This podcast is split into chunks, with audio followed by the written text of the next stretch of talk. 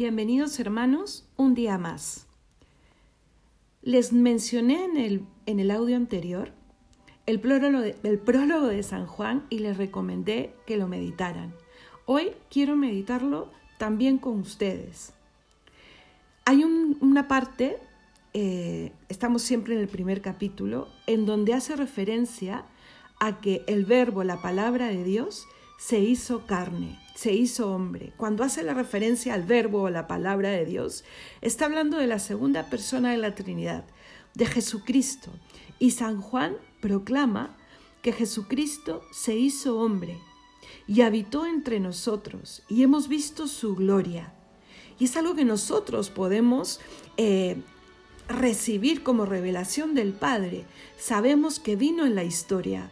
Eso nos lo dicen no solamente los escritores católicos cristianos, sino también lo proclama incluso la historia eh, pagana, por decirlo de alguna manera. Jesucristo es un personaje histórico. Nosotros podemos decir también con San Juan que hemos visto su gloria, porque sabemos que pasó haciendo el bien, sabemos y están documentados muchos grandes milagros y sabemos sobre todo que murió en cruz y que resucitó. Hemos visto su gloria, la gloria que recibe del Padre. Jesucristo, el que estuvo desde la creación. Jesucristo, que es consustancial con Dios Padre, también comparte con nosotros nuestra naturaleza. Dios, el que tiene todo el poder, nos comprende eh, directamente. Nosotros no podemos tener em, el derecho de levantar la voz y decirle a Dios qué sabe Él de nuestras penas, de nuestras dificultades, de nuestras alegrías. No podemos decirle, porque Dios se ha hecho hombre, porque Cristo ha caminado en esta vida, igual que nosotros. Es más, seguramente con más estrechez. ¿En dónde nació Jesús? En Belén, pero no solo en Belén, en el portal, rodeado de animales. Y su vida ha estado marcada por la cruz desde el principio. Extranjero, cuando el ser foráneo tenía una, y sobre todo para los judíos, tenía eh, un significado eh, negativo. Jesucristo crece y muere en la cruz, abandonado incluso por los más cercanos y sabiendo que su madre le veía morir. Pero hay una esperanza, no solo una esperanza, una grande fe y una grande caridad.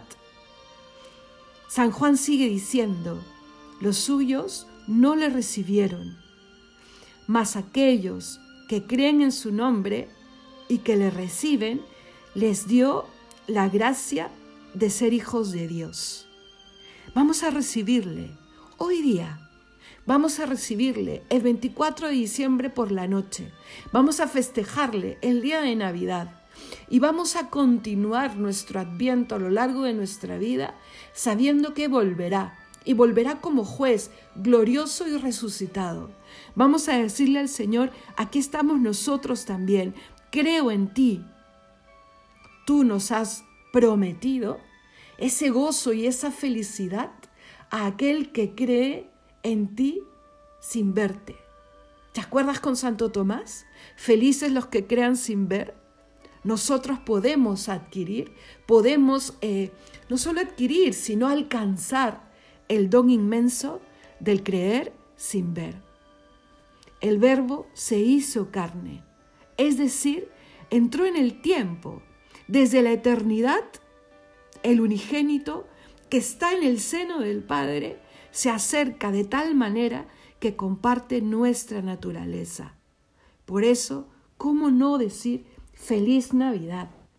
Que sea una feliz Navidad no solamente humana, no solamente natural, eh, de, de, luces y de regalos, que sea una feliz Navidad que echa raíces ahí donde empieza, mirando en Belén al Hijo de Dios que nace, que se hace hombre y que nos dice, acércate, te quiero hacer mi hermano, quiero acercarte a aquel que quiere ser tu Padre.